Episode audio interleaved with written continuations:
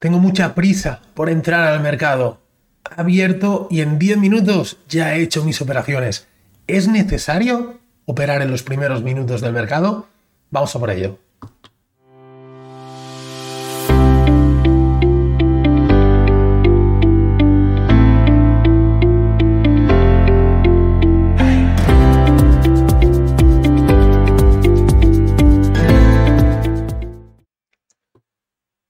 ¿Qué tal, traders? ¿Cómo estáis? Fernando Arias, un placer.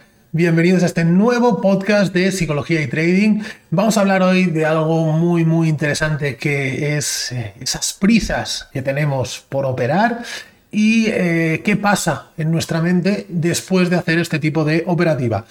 Antes de empezar, como siempre, agradecemos a IG el patrocinio de este contenido, mi broker de referencia con el que opero en el día a día, también gracias a la gran plataforma que ofrece, que es Pro Real Time y que, bueno, pues sinceramente para mí es eh, de las mejores, si no la mejor del mercado para hacer trading.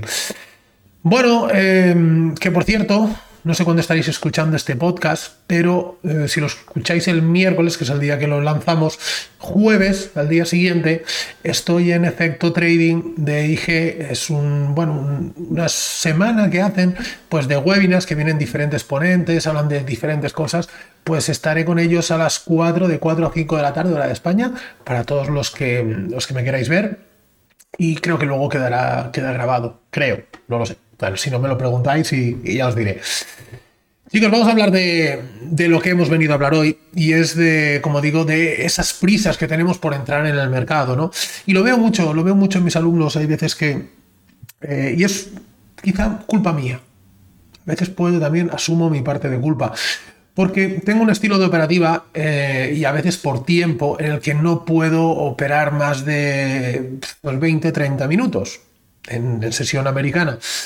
Y por lo tanto, pues bueno, por el estilo de trading que te hago, pues hago a veces operaciones en los primeros 2, 3, 4, 5 minutos. No, no es lo correcto, no es lo adecuado, ¿de acuerdo? Pero eh, tengo, no es lo adecuado si estamos empezando, si estamos aprendiendo acuerdo? Eh, tenemos que tener los conceptos muy, muy claros y tener una capacidad de reacción bastante alta. Mira, me, está saltando, disculpadme, una alarma que tengo activada en, en, gráfico superior de operativa swing, ¿no? Em, como digo, es importante que tengamos en cuenta todo esto, ¿vale? Que tengamos en cuenta este tipo de, em, de pensamiento, ¿no? que digamos que no ¿Cómo, te lo puedo, ¿Cómo lo puedo explicar? Que no tengamos ningún tipo de ansiedad por querer entrar, ¿no? Porque el mercado es muy amplio, el horario de mercado es muy, muy extenso. Tenemos toda la sesión para tomar operaciones y pensar que los primeros minutos son los minutos más complicados. ¿Por qué? Porque ahí el profesional es donde se está posicionando. Para un lado, para el otro, sabemos ya cómo marcar nuestros volumétricos, cómo nos indican, nos ayudan a identificar la tendencia del día.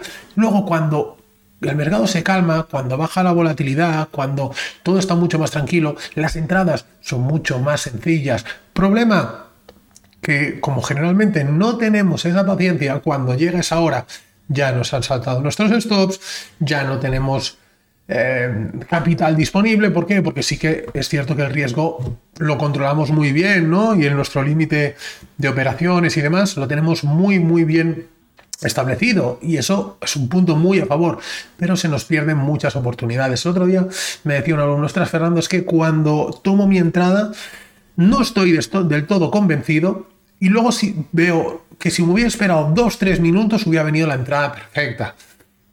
Pues eso es lo que tenéis que hacer. Buscar la entrada perfecta, ir leyendo al precio, ir acompañando al mercado en el movimiento que está haciendo, ir interpretando qué está pasando y pedirle vosotros lo que queréis que haga el precio en el momento que se haga lo que vosotros pedís. No hay ningún tipo de problema, vamos con esa posición. ¿De acuerdo? Pero ya lo estáis esperando al precio y así no habrán esos sentimientos de eh, arrepentimiento, esas prisas, esas frustraciones. Em, La estrategia, los que, los que trabajáis conmigo ya sabéis que la estrategia funciona a cualquier hora del día. ¿vale? Lo único que tenemos que tener en cuenta es la volatilidad del mercado para ajustar nuestros stops y es algo que también em, vamos a poner en práctica en la mentoría de cuentas fondeadas, que sabéis que tenemos, eh, estamos arrancando las inscripciones y que tenéis 150 euros de descuento para las primeras 25 inscripciones y además una cuenta de fondeo gratis, ¿vale?